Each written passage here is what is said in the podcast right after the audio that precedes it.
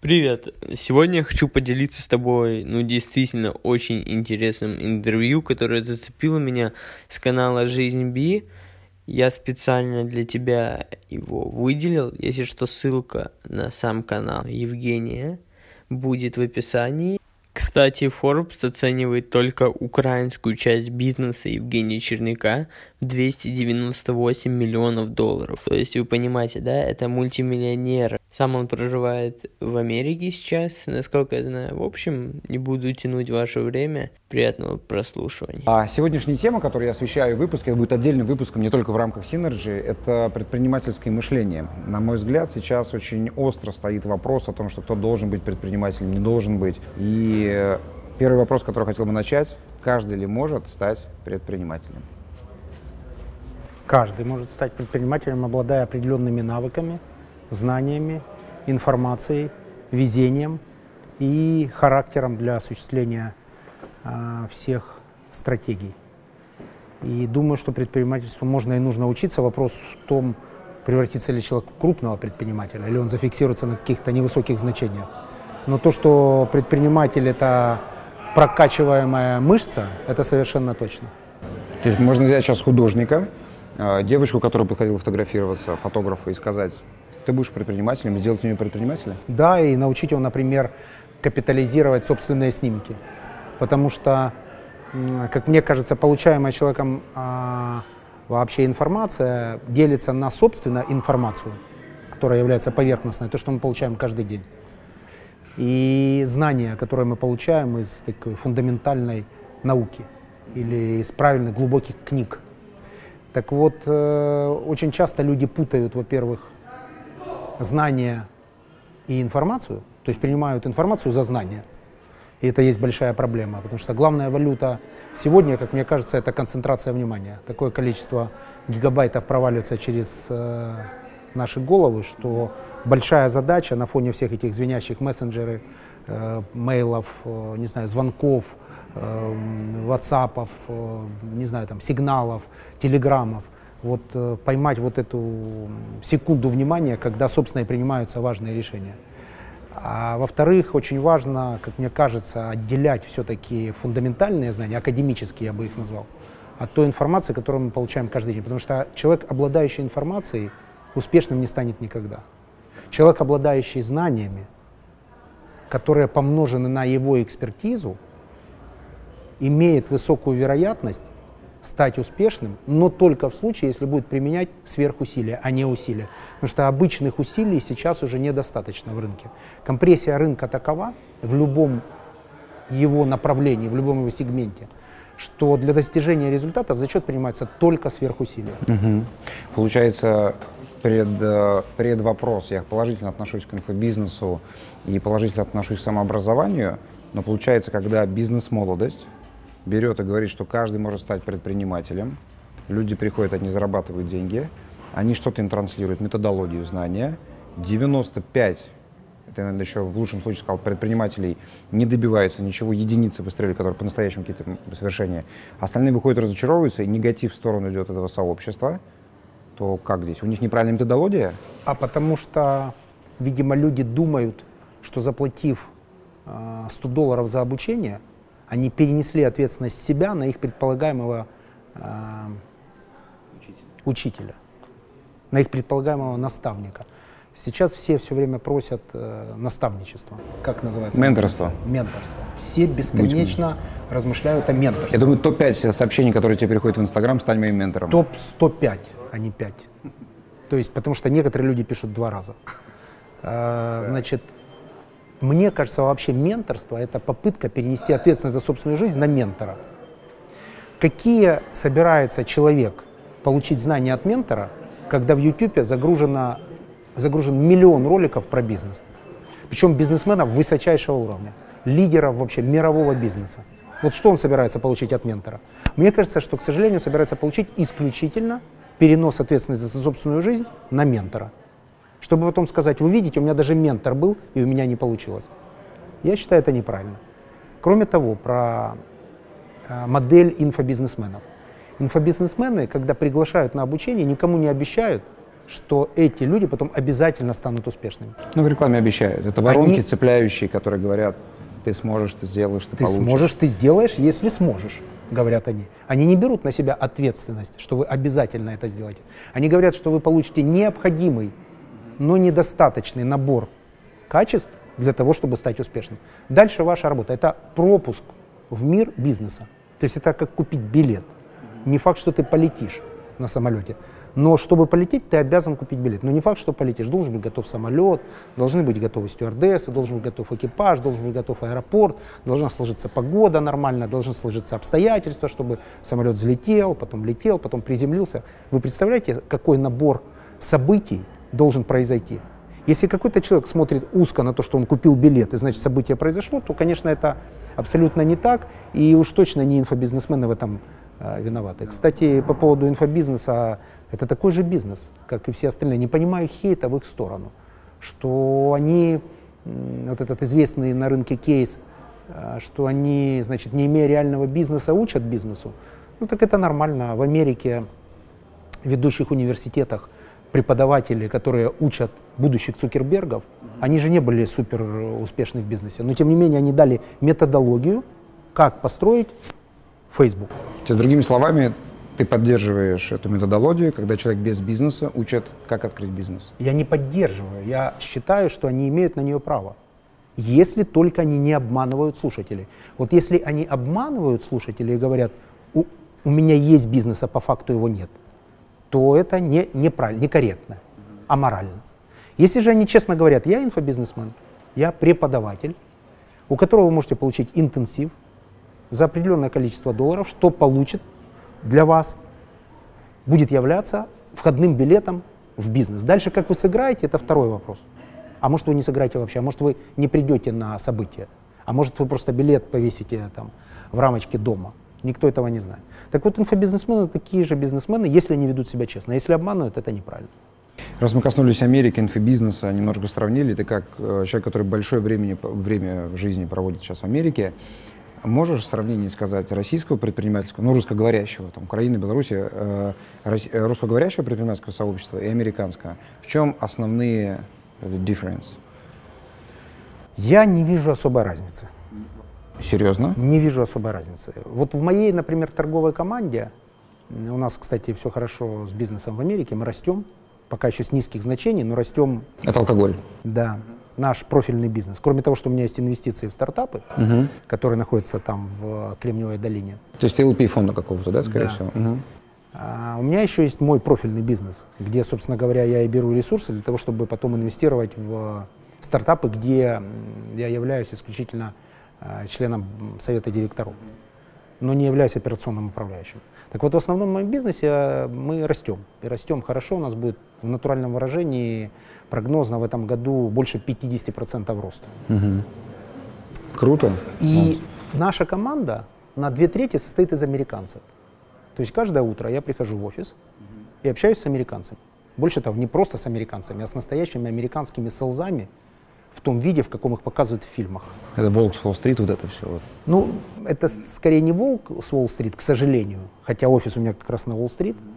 Э, мы пока небольшая компания, нужно демонстрировать, что у нас серьезные намерения, поэтому мы вынуждены пока что держать там офис. Конечно, это целесообразно только для компаний, атакующих рынок. Так вот, я провожу эти совещания и, в общем, видя свою торговую команду, там, возглавляемую, кстати, американцем, то есть коммерческий директор, у меня там американец, я чем дальше, тем больше понимаю, что разницы в мотивах, в метриках, в KPI, в задачах, в отсутствии желания брать на себя ответственность в чем-то, в переговорном процессе, в логистике, во взаимодействии между отделами внутри практически нет. Я ее, как бизнесмен, осуществляющий операционную деятельность в Америке, не вижу. Больше того, внутри этой команды, извините, если я вас разочаровал или кого-то там разочаровал, но внутри нашей команды есть люди, которые давно туда уехали, наши русскоязычные ребята. А есть люди, которых я забрал из своей компании.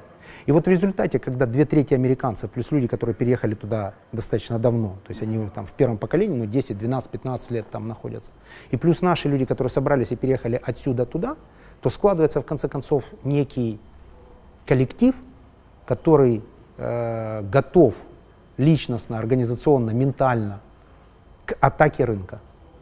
И самый главный мой вывод после плотной трехлетней операционки в Америке, что наши СЛЗы и их СЛЗы на 99,9% совпадают. Окей, okay, это employees. И под твоим чутким руководством, что там, что здесь. Возможно, ты корпоративную культуру здесь строил, и этот опыт сюда перенес, и построил одинаково. А вот пример. Я просто занимаюсь венчуром и стартапами. Когда ты поднимаешь деньги в России, тебе говорят, мы тебе денег не дадим, потому что ты неудачник, у тебя не получится, до свидания. Выходишь, три дня в себя прийти не может. Не можешь. Я уверен, что сейчас люди прям поддерживают, и кто сейчас фанрайзингом занимается, это чувствует на себе. Приходишь, ну не в Америке, а в Кремниевой долине конкретно. Тебе говорят, слушай, ты классный, офигенная идея, но мы тебе денег не дадим. Потому что первое, второе, третье. Вот если ты исправишь, возвращайся там через полгода, keep in touch, первым к нам приди, когда ты сделаешь, и тогда обсудим. И ты выходишь, вау, круто, спасибо за инсайты. Это первое, что я сделал наблюдение. Второе — толерантность к ошибкам. Здесь ты совершаешь ошибку, на, сразу засада, не получилось, все, зашквар. Там ошибки — это опыт. Чем больше опыта, тем больше шансов построить мировую историю. То есть там выше толерантность к ошибкам, чем у нас. И, и вот это, разве это не big не большая разница? А я, например, могу привести тебе несколько примеров, когда бизнес там гораздо медленнее, чем бизнес, например, в этой части мира. Здесь согласен. Постройки... А я, например, могу тебе привести пример, когда ты месяцами можешь заниматься почтовым менеджментом с каким-нибудь э, лицом, принимающим решение у дистрибутора, который просто пишет тебе раз в неделю письмо, которое начинает «How are you?», «Hello», и длинная история, как он тебя любит и уважает, но встречу может назначить только через три месяца. А у тебя, например, э, продукция на стоке. То есть у тебя вот в сток, у тебя нет продукции, ты говоришь, закажите, это mm-hmm. же ваши деньги. Он говорит, да, конечно, конечно, дорогой друг, как у тебя дела, как твой уикенд, как живешь, как твоя семья, как все хорошо. И пропадает потом на месяц. Поэтому давай смотреть не в, рекомендую, вернее, смотреть не в, э, не сегментировать вводную информацию и говорить, тут вот хорошо и все. Давай смотреть 360 градусов, давай смотреть на совокупность плюсов и минусов. А я, например, считаю, что э, предпринимательская энергия сейчас э, очень сильно развита во всех рынках. А я, например, считаю, что сейчас ренессанс э, предпринимательства в любом его виде. А я, например, считаю, что накачанные нечестным или несправедливым баблом смузи-стартаперы ведут сейчас мировую экономику к кризису, а я считаю, что смузи-стартаперы, которые придумали невероятный Uber, который убыточен везде, кроме Калифорнии, а свои кассовые разрывы э, покрывают за счет инвестиций, которые взяты деньги из реальной экономики и кормят этим свой рост, и никогда не выйдут в прибыль. Это вредно для всех валют, какие бы они ни были, потому что они все кросс-курсами. Да, сам венчур вреден получается. Кросс-курсами связаны. Не, не сам венчур. Просто я считаю, что сейчас а, стартапы без операционной прибыли в течение 70 лет играют роль дериватив при предыдущем кризисе. То есть это сейчас будет драйвер минусовой мировой экономики, причем очень серьезно. Тогда когда кризис будет, согласно этому утверждению? По Тогда мнению? мы его ждем. А я напоминаю, все биржевые аналитики сейчас дают очень, эм, очень осторожный прогноз на инвестирование. Они сейчас очень не рекомендуют, почитая аналитику, э, инвестировать во что-то нересурсное. И думаю, что драйвер как раз вот эта история. Поэтому, когда ты говоришь, где, как инвестировать, ну так не бери тут деньги, если тебе не нравятся эти деньги, а бери их только там. Не, я беру там и там, я пытаюсь сейчас сравнить твое мнение. Хорошо, тогда, извини, что, сори, вопрос под ковыркой, возможно быть, но Готов. ты инвестировал в CarPrice. Во все это Во-первых, инвестировал не я, а сын. А во-вторых, это не моя инвестиция, я там инвестор. И, внимание, диванный инвестор. Я абсолютно не занимаюсь операционкой в этой компании. Больше того, у меня еще есть ряд инвестиций, о которых ты не знаешь. Это громкие компании, в которых у меня есть инвестиция, но я не принимаю участие в операционке. И еще раз внимание, если бы я закончил свой бизнес, а инвестировал бы туда и ждал бы венчур, какой у меня из 20 э, проектов, проектов выстрелит, а сам бы пока значит, э, мучился в ожидании этого в Майами. глядя каждый день кино про море, то тогда бы меня можно было назвать венчурным капиталистом. Но это далеко не так, потому что каждое утро в 7 утра я начинаю работу в своей компании. Я работаю 24 часа, 7 дней в неделю, 365 дней в году, чтобы получить деньги для того, чтобы инвестировать туда, где я не могу проявить свои лучшие качества, где я не могу проявить свои компетенции и экспертизу. Я покупаю компетенции других этими инвестициями. И если я аналоговый бизнесмен, то, соответственно, я инвестирую в digital, это очевидно. Но как только в моем рынке появится большой объект для покупки, я буду готов, и будут готовы со мной на борту пойти банкиры, системные банки, я тут же сделаю большую покупку. Просто пока нечего покупать в рынке у нас. И только поэтому, конечно, деньги должны работать, это форма энергии, конечно, они инвестированы в стартапы. Но затронул важный вопрос. Я никогда не инвестирую деньги, если они от меня не заходят как smart money. Mm. Никогда. А какие направления у тебя, где ты smart money заходишь? А, только smart money. То есть я буду инвестором, не фондом. Угу. Я не фондовая инвестиция, я очень маленький по сравнению с фондом. А значит, мои деньги выглядят как не просто деньги, а деньги с советами, опытом, энергией, обучением. И все, что у меня попросят люди, в которых я инвестировал, я приду им и помогу, исходя из моей географии и времени. То есть все инвестиции, которые у меня есть, и все мои стартапы, в которые я инвестировал, я везде провожу консультационную работу. Но консультационную. Это в рамках твоей экспертности, в рамках вот... Да, они готовят вопросы, а, мы готовимся. У нас существуют чаты, где задаются То есть ты не, вопросы. За, не, не зайдешь как Money, например, там, в мобильное приложение по модели подписки, связанные там, с йогой, например? Нет, не зайду. Там, где я не понимаю okay, рынок, или там, где я не понимаю Э, будущее, или там, где я не понимаю модель, я не зайду. Я захожу, еще раз, внимание, поэтому у меня везде крупные пакеты. То есть я не работаю как фонды по пол-полтора процента и так далее, исходя из портфеля. Это нормально, но просто у меня такого количества денег нет. А, соответственно, я захожу в крупный пакет, где я еще и могу быть полезен, кроме денег, методологически, своими, своими знаниями своим опытом и знаниями. А, надо было начать интервью с этого, я забыл, только сейчас мне эта мысль пришла. А, говоря одним известным интервью фразами Давай определимся, кто ты, с кем я разговариваю. Статус. Статус. Там, если Инвестор, предприниматель. Если цитируешь классиков, будь точен. Да. Давай определимся со статусом. Давай говорит со статусом. Этот, Ой, как приятно сказать это Евгению Черняку сейчас. А, с кем я разговариваю? С операционным бизнесменом. Точка. Не инвестор, не это серийный предприниматель, не, не инвестор, предприниматель. Не серийный предприниматель. Операционный... И даже, и даже не спикер, и даже не там, визионер – и не венчурный капиталист. Я операционный бизнесмен. Очень круто. Вот это, прям, я считаю, американская модель. Я сейчас не хочу свой-чужой включать. Я с одним парнем общался, он компанию Facebook продал, Маскарад, маски были условно. Я говорю, ну ты же предприниматель, ты там венчурный инвестор. А он уже инвестиции все распространил. Он говорит, нет, я продуктолог. Я продукт люблю делать. А мы вот в России тут, вот мы предприниматели, бизнесмены. Мне так это понравилось. Я продавец. Я понял, я продавец, я нетворкер. Вот моя как бы функция, миссия по жизни. Здорово. Но ты знаешь, по этому поводу тоже есть замечание. В 90% случаев люди прокачивают не те навыки, которые приводят их к успеху. Я на это обратил внимание. А потому что предназначение свое не знают? Не знают, не вот. понимают, да, э, да, мучаются, согласен, да. теряют много энергии, находятся в плохом настроении. Вот мы сейчас, ну, не хочется приводить пример. И прокачивать мышцу, которая, да, Которая была сейчас прокачана на, на сцене. Но мне кажется, тут вот э, полная победа, цитирую классика, Э, полная победа формы и визуализации над содержанием. То есть внутри содержания все пусто, я бы даже сказал примитивно. А внешне, ну, наверное, такая бизнес-дискотека имеет право на жизнь.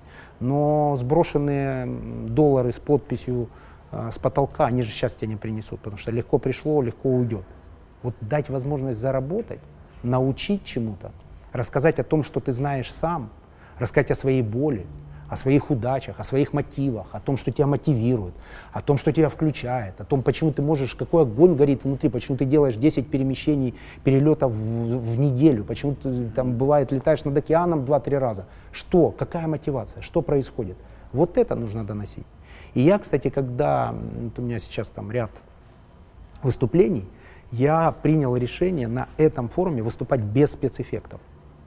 Я не музыкальная группа, Я хочу честно поговорить о бизнесе, я хочу от аудитории энергии, потому что очень часто с такими аудиториями я записываю вопросы, выхожу со сцены и, и говорю, мне нужно не забыть, вот этот парень мне задал вот такой вот крутой вопрос. Очень часто тут аудитория умнее, чем спикеры, потому что они сегодня работают, и они лучше разбираются в определенном сегменте. Поэтому я считаю, что э, статус какой у меня, возвращаясь, это очень важно, потому что у меня так случилось, ну где я, э, в общем, и где публичность, или там YouTube канал, Хорошо у тебя все. или публичное, или публичное выступление. То есть я всю, всю эту харизму направлял внутрь своей компании. И от такой чрезмер, чрезмерной концентрации на себе компания плохо выносила, много меня было. Теперь я бесконечно 20 часов в сутки занят. Мне нужно снять канал, ты знаешь, как это сложно договориться, 200 сообщений, иду, пришел, ушел, сказал, но не то, давайте вырежем, я не то имел в виду и так далее. Вот я подхожу поэтому к своей программе следующим образом. Снимаем кирпичом, никакого сценария, все, что сняли в эфир. Какие есть, такие, такими пусть нас и оценивают. Мы можем Играть- то же самое сделать Так в нашем сделаем? интервью. Мы же договорились до этого. Супер. Супер. Ты же Э, я спросил с- меня до интервью, я пришел Да. на утверждение. Я тебе ответил, не обязательно, не нужно. Вот как есть, так и отправь. Не, я хотел порезать, утвердить, а тут сейчас я Не прям нужно хочу не целиком. резать, не, резать утверждать, нужно. или можешь порезать. Делай с этим контентом, что хочешь. Ты же хозяин Хорошо. процесса. Я к тебе пришел, потому что доверяю. А не доверял, Спасибо. бы не пришел. Скажи, пожалуйста, а, раз ты операционный директор, зачем тебе медийность, канал и вот эта потребность служить, отдавать людям всю эту историю? А, когда, то есть, если тебя, если у тебя есть талант, то это не значит, что ты что-то получил, а это значит, что ты должен что-то отдать. Я так считаю. И вот, вот эти публичные выступления, мне завтра выступать тут перед аудиторией, сколько в зале людей? Я думаю, тысяч двадцать есть. То есть мне, человеку, у которого страх перед публичными выступлениями, Да ладно. нужно... А с чего все началось? Вот я об этом хочу рассказать. Мне завтра нужно будет выйти, сделать шаг и говорить с 20 тысячами людей. Больше того, как говорить? Я выхожу без презентации. У меня нет презентации. У меня нет подсказчика внизу, суфлера нет. У меня нет подсказки в ухе. Но есть тезис, что... Ничего нет. А это не Это лень? мой челлендж. А, че- о, вау. Это что еще раз? Я хотел сказать, не лень ли это? Я по себе сужу. Я когда ленюсь, я без презентации. меня- Внимание, за 10 тысяч долларов, поверь мне, тут найдется такое количество сценаристов, барабанщиков, будут летать доллары по залу, будут летать дроны. Можно за деньги сейчас сделать что угодно. Поверь мне, я имею доступ к ресурсу. и можно было бы... бизнес-базом попахивать здесь с одним спикером. Да, я, я мог бы сделать, это не проблема. И, кстати, я никого не осуждаю, хорошо, что так делают. Но отлично, такое тоже нужно. Внимание. Но для меня это челлендж. Завтра будут прямые вопросы и прямые ответы. Я завтра буду говорить с людьми. Это для меня испытание, готов ли я. 20 тысяч человек будут иметь доступ к четырем микрофонам в зале, они смогут задать любой вопрос. А я им пообещаю, что я на этот вопрос откровенно отвечу. Я не всегда буду соответствовать их ожиданиям. Но тем не менее я буду отвечать, как смогу. Когда у меня был страх публичных выступлений, один мой друг в Киеве предложил мне выйти и поговорить с аудиторией в 500 человек. Был какой-то форум, и мы договорились, что я выйду и мне позадают вопросы. Я приготовил огромную тяжеловесную презентацию, сделал ее красиво, сделал анимацию там какую-то в ней внутри. Я ее так и не включил. Потому что первый шаг, когда ты делаешь, да, первые слова тогда за меня сказал коньяк. То есть первые две минуты мной управлял коньяк, да, у меня расширились сосуды, и я говорил. А потом я так включился в энергию этого зала, и это выступление произвело такой фурор, что у меня предложение выступать, оно появилось в YouTube, посыпались просто в огромном количестве. И вот я уже год в этой истории. Я не беру И деньги. это сподвигло. Да, я не беру деньги, я потерял страх перед камерой, я спокойно общаюсь. И чувствую энергию зала. У меня сейчас Минск, Кишинев, Тель-Авив, Нью-Йорк, Чикаго, Евгений, это круто. Это, ну, Алма-Ата. это уже выступаешь, ты уже чувствуешь себя в порядке. Ну, все, уходи. уходить куда? Ну, как бы чекпоинт. Чек- чекпоинт. Не, не, не, не. Чекпоинт сделал, не боюсь камеры. Зачем продолжаешь? Что тебя твое движет дальше? Теперь YouTube проект. Следующая история. Я предполагал, что, посмотрев контент в YouTube, что там ну, жуткие ролики. Ну, я посмотрел, что смотрят люди. И это точно не, не то, что их мотивирует чем-то заниматься. И я увидел Дудя. И увидел его длинный лонгрид, Который смотрит миллионы. который смотрит миллионы. Это обычная беседа двух людей. Все мы в чем-то дуди. ну или хотим им быть, в смысле просмотров mm-hmm. и подписчиков. И вдруг подумал, что о бизнесе это ничего нет, такого вдумчивого, неторопливого размышления, честно. А, кроме жизни. Кроме жизни. Спасибо. Значит, э, Вырвал комплимент. Поддаюсь грубому давлению, вынужден делать комплименты. А, и, в общем, подумал, что нужно бы с кем-то поговорить. И опять же та же история, когда этот контент вызвал совершенно ну, невероятную реакцию. У меня на первом видео, на первом видео, без рекламы, я просто выложил его, на третий, по-моему, на второй день было 40 тысяч просмотров. Я был страшно недоволен, я был уверен, что я же снял передачу, и сейчас у меня должно быть 3 миллиона, как у Дудя. И я говорю, что такое, значит, 40 тысяч? А мне говорят, это первая передача без рекламы, без промо, без продвижения. Просто 40 тысяч у тебя. Ты понимаешь вообще, где ты? И проект пошел. Результаты меня, конечно, безусловно поразили. То есть я э, хотел сказать, что если у меня не будет как у ведущих блогеров, то я закончу с проектом. Мне сказали, это узко сегментированная передача, не в масс-маркет, направленная на конкретных думающих бизнесменов. Сейчас у меня по 400 тысяч.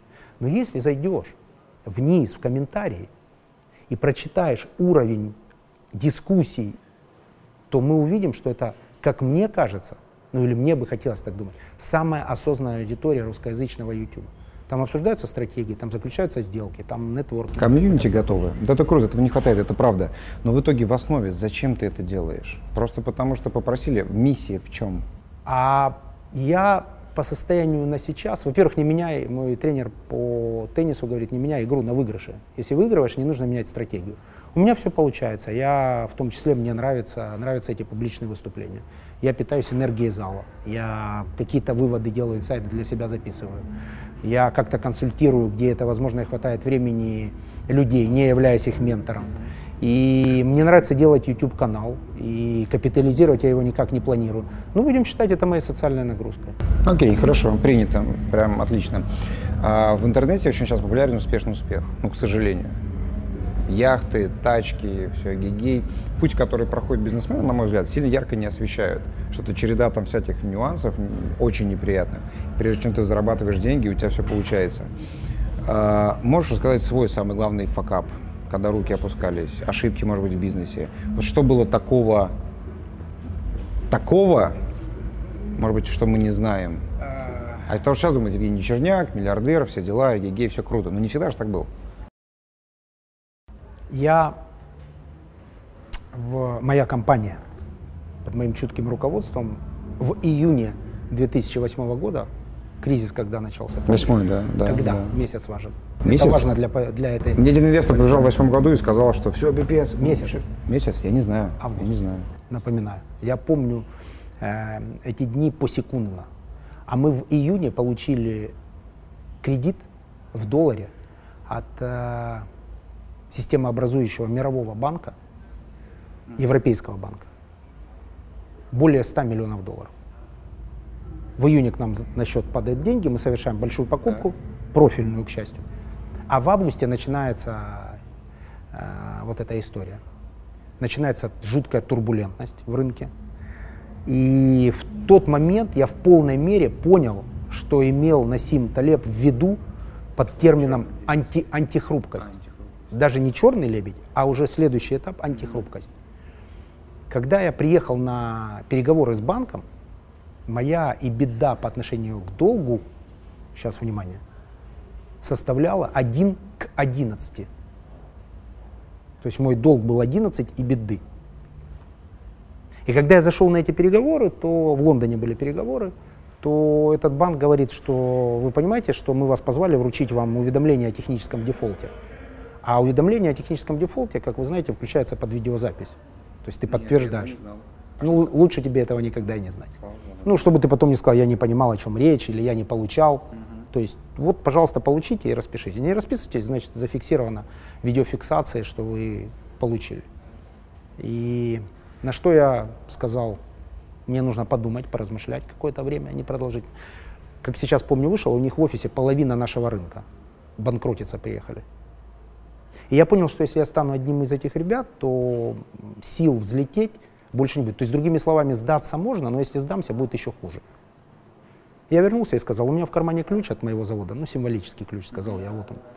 Если можете управлять лучше, чем я, едьте на завод и Управляйте линиями, мотивациями, управляйте там, стратегиями, разбирайтесь с продуктом, с брендом. Забирайте, я им сказал. Была такая достаточно длинная, я бы назвал ее, драматургическая пауза. То есть я понял в момент этой паузы, что они не готовы управлять. И кто будет этим управлять, у них нет. А длинная очередь на банкротство в коридоре говорит только о том, что сейчас вот эти вот 25 предприятий, 20, 15, 10, сколько бы их ни было, перейдут к ним, и они вынуждены будут с ними что-то делать. А это для них не профильный бизнес. После того, как я понял, что они не хотят управлять и не могут, я сказал, тогда слушайте, у меня есть стратегия. Вот как я буду оптимизироваться, вот куда я буду идти, вот что я буду делать в трейд-маркетинге, вот как я буду резать косты, вот куда я собираюсь выйти, вот что мне нужно от вас, вот что собираюсь сделать лично я, и главное, гарантирую личным поручительством. А это серьезная степень риска. Это самый высокий риск, который Это все, что у тебя есть. Все. Личным поручительством я гарантирую, что в такое-то время вы получите свой кредит. Получили? Конечно, раньше получили на, по-моему, 4 месяца. То есть я получил реструктуризацию больше, чем на 2 года и рассчитался раньше на 4 месяца. Когда я рассчитался с ними, э, они были ну, серьезно удивлены. И приехали ко мне, э, у меня был тогда офис в Запорожье.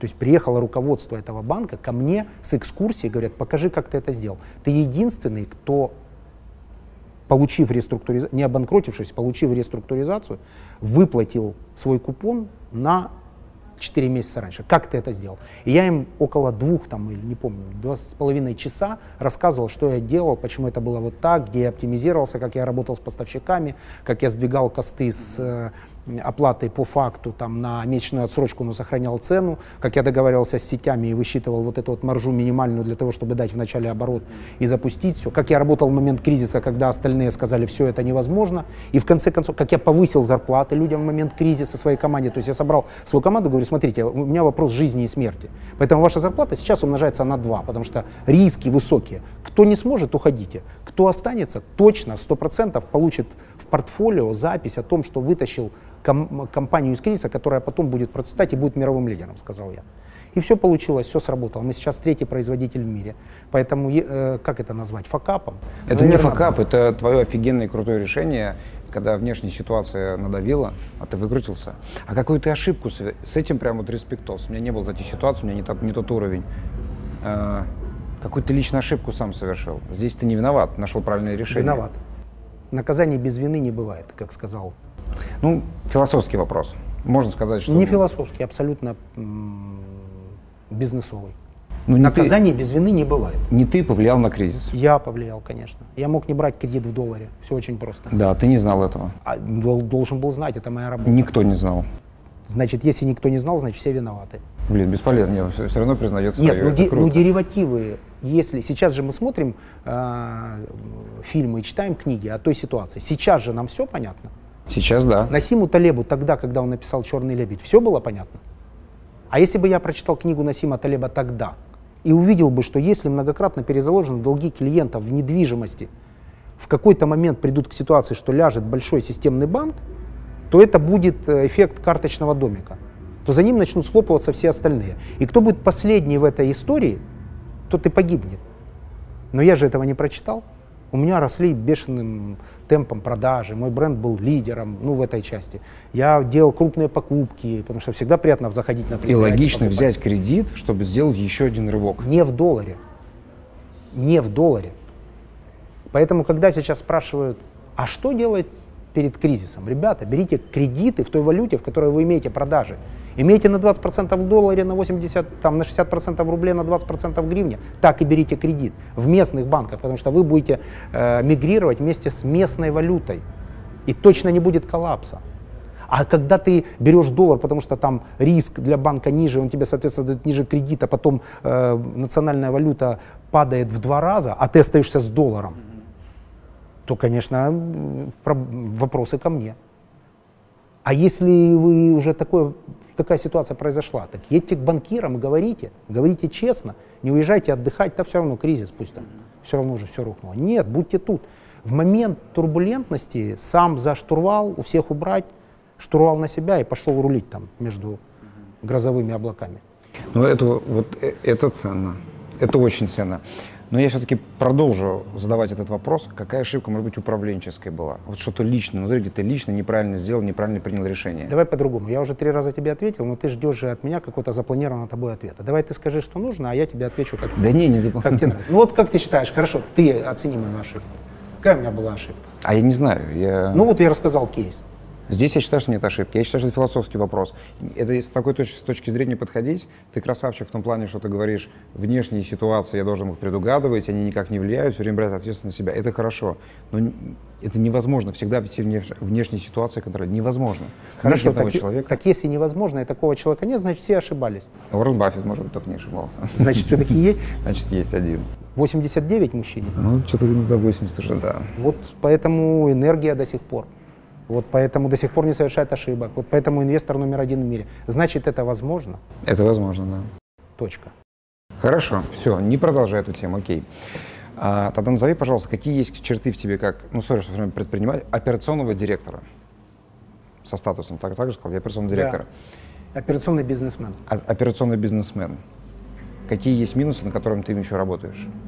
Я Евгений Черняк, у меня еще вот это, вот это нужно. Вот достаточно большое количество. Топ-3. Я там не, не кокетничаю, да, ни в коем случае. Но, ну, во-первых, э, эмоциональность, которая ради эмоциональности. То есть вот мой психотип так действует. Тоже, кстати, хорошая тема. Э, услышал недавно. Э, фатализм не повод деградировать да, потому что вот эти все ребята, которые говорят, ну, у меня такой психотип, поэтому я могу деградировать, у меня же такой психотип.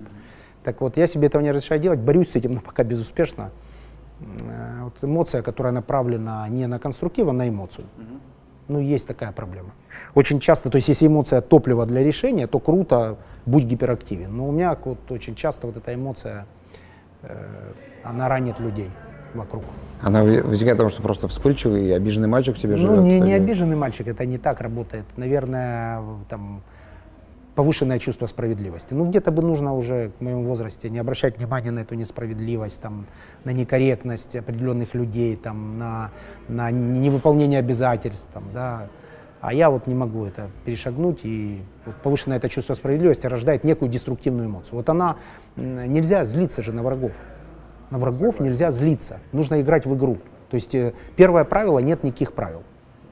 А значит, когда нет никаких правил, и мы работаем в рынке с высокой степенью неопределенности, с высочайшей, кстати, за всю историю, то ты не имеешь права злиться на людей, которые не подходят под твое мировоззрение. А я иногда себе объясняю это после этого. И я, вот эта эмоция меня заводит, и я, мне потом плохо и нехорошо, но иногда я, конечно, раню людей, которые рядом вот этой своей эмоциональностью. Но с другой стороны, э, есть и классная друг, обратная сторона, как и во всем в этой штуке, что э, в, из абсолютно безнадежной ситуации мы всегда находим выход. Да, особенно на войне это качество очень может пригодиться. Я, конечно, не вправе совета давать, но хочешь лайфхаком одним поделюсь по поводу этих реакций? Да. Я его использую, мне лично помогает. Смысл реагировать, истерить или обижаться, проявлять эмоцию на хромого человека, ожидая от него прямой ходьбы. Я знаю, что он хромой, жду от него прямой ходьбы, и меня вспыльчивость идет. Его прямой такой, какой есть, не, не завышая А если он не хромой, а хромает? специально, чтобы снять ответственность. Тогда норм. Но иногда, ну, ну я же знаю, что он такой, ну зачем я пытаюсь вот с него вот этого требовать, а потом в реакцию впадаю. Уровень, согласен, уровень личности определяется масштабом проблемы, которая может вывести эту личность из равновесия.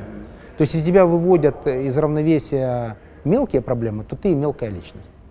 Если масштабные проблемы, как то наближающийся, приближающийся кризис, то, соответственно, ты масштабный бизнесмен. Поэтому я вот стараюсь приподнять уровень своих раздражающих меня проблем до достаточно высокого уровня. Над этим сейчас работаю. Супер. Реакция – это номер один. Что номер два и номер три из минусов? Так, не реакция, а эмоции я бы это Эмоции. Называл. Номер два – я Внимательно. романтически настроенный бизнесмен. А, расшифруй. А, я такой маркетинговый романтик я всегда наделяю потребителя теми качествами, которых у него нет и никогда не будет. А я все время думаю, что потребитель вот такой, то есть я полюбил своего потребителя, да, насколько это возможно. И вот к нему отношусь с вот этой с высокой степенью влюбленности в своего потребителя, который платит мне зарплату, покупая мой продукт. И я иногда его наделяю качествами, которых у него нет. И для этого нужна, конечно, компания э, или команда людей, которая меня Тормозит или э, ну, которая с э, математикой приходит и говорит, да, понятно, это хорошо, об этом, наверное, потом напишут книгу, но, но по факту, показывают. но по факту это закончится там не очень хорошо. И, например, ну, такую роль в этом смысле э, член наблюдательного совета моей компании, кстати, у нас частная компания с наблюдательным советом, классная модель, рекомендую, когда внешние управляющие наблюдают за стратегическим развитием и стратегическим планированием, стратегическими цифрами, да, и смотрят, а где мы будем через три года, а где мы будем через четыре года, а где мы будем через два. Потому что операционка очень серьезно тебя приземляет, и ты э, дальше вытянутой руки не видишь. А что это за модель такая? Это не Запад. Частная компания. Это сам, вы сами с советом придумали. директоров. Вы сами придумали эту модель? Ну, я ее позаимствовал. Я не слышал о ней. У X5. В России есть такая модель. Это самый крупный ритейлер. Не, частная знаю, компания, да. но у нее есть наблюдатель, совет директор, наблюдательный угу. совет. Люди, Оскар Хартман, например, там. И это профессионалы высокого уровня, авторитетные в отрасли и в рынке люди, которые приходят и работают, задают вопросы, смотрят на отчеты, там, куда идет компания, дают мировые тенденции и так далее. Так вот у нас э, создан такой же подобный Уточните, процедурный институт. Что вы пытаетесь найти? Вот как работает харизма. What is it? Это Siri. А, простите, это Siri. Можешь тогда взять? Извиняюсь за... У нас появился третий участник. Siri. Уточните, что же вы пытаетесь все-таки, спросила она. Э, у меня в этом смысле, конечно, помогает э, старший сын, который имеет опыт работы в ведущих мировых банках и в аудиторской компании КПМЖ. Он внимательно смотрит на цифры, он меня очень часто останавливает, потому что вот ну, романтизм в Папа, наше тормози, время, тормози. Ну, немножко не так он говорит, но он находит правильные слова, э, которые меня останавливают. И, в общем, есть еще у меня люди, которые со мной там 20 25 лет со мной, мной воспитанные фактически, которые тоже имеют право слова и которые внимательно смотрят, зная, я их об этом прошу, зная, что я романтик, то есть мне нужно все время уравновешивать. Сколько сыну лет? 26. А в каком возрасте ты понял, что иногда надо прислушиваться? В 13. Когда он вернулся первый раз с рабочей смены, работал на стройке э, в свои каникулы, зарабатывал ага. себе деньги. Он пришел и рассказал мне свой день на стройке с оценкой того, когда бетон подвозят, с оценкой бизнес-процессов, с э, количеством работающих, что их должно быть меньше, а бетон должен привезти раньше.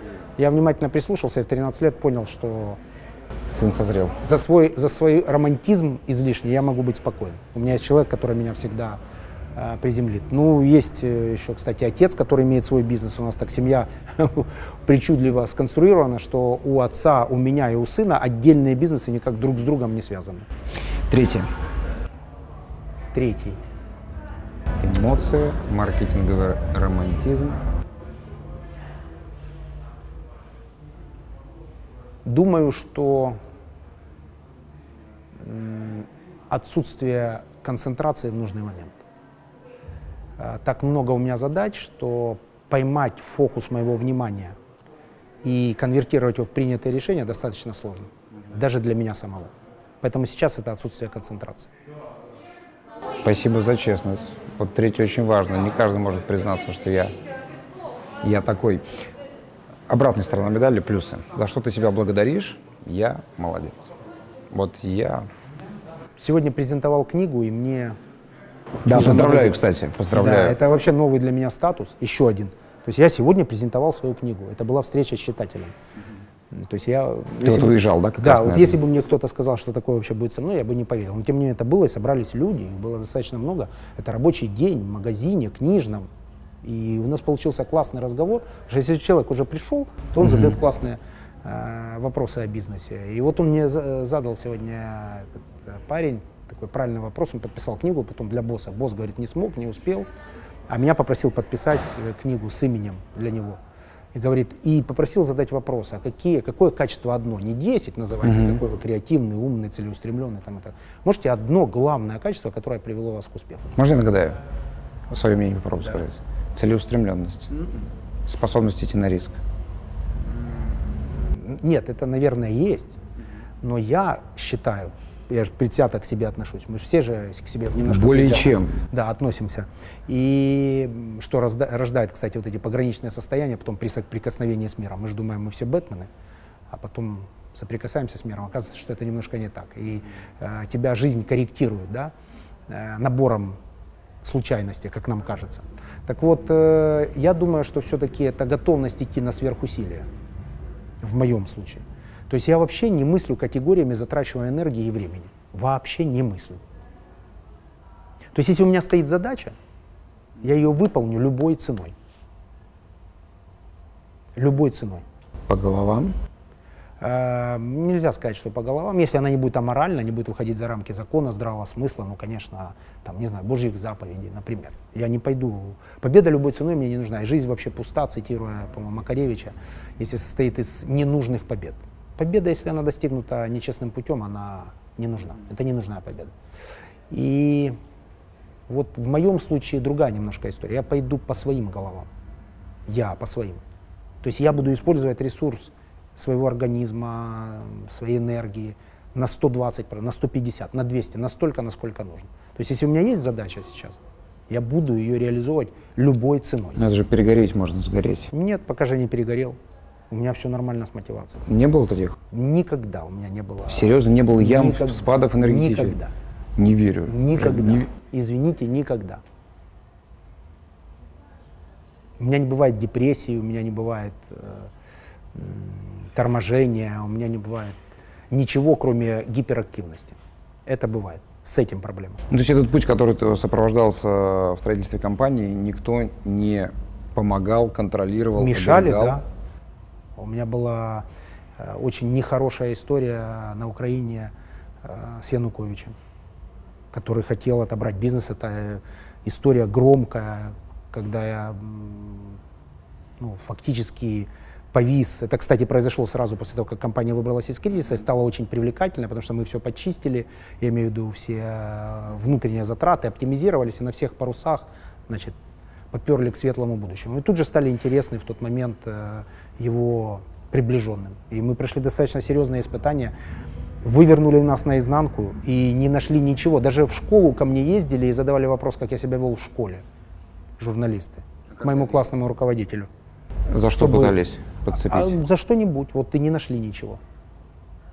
То есть была, вся государственная машина была направлена на то, чтобы на нас показать всему бизнес-сообществу, что мы у него можем отобрать 50% бизнеса. Я вышел в публичную плоскость. Я сказал, я ничего не боюсь.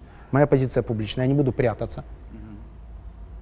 Я уверен в своей правоте. Это бизнес, построенный с нуля. Я не был в политике никогда. И никогда не работал с, с, э, деньгами бюджетными.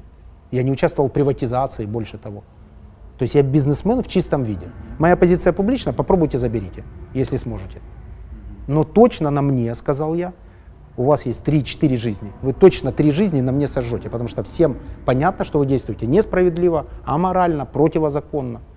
Я прошел этот путь, и это и есть антихрупкость компании. Крайний вопрос, ну, такой предвопрос. Какой ты самый жесткий вопрос задаешь своим гостям во время интервью? Что важнее, путь или результат?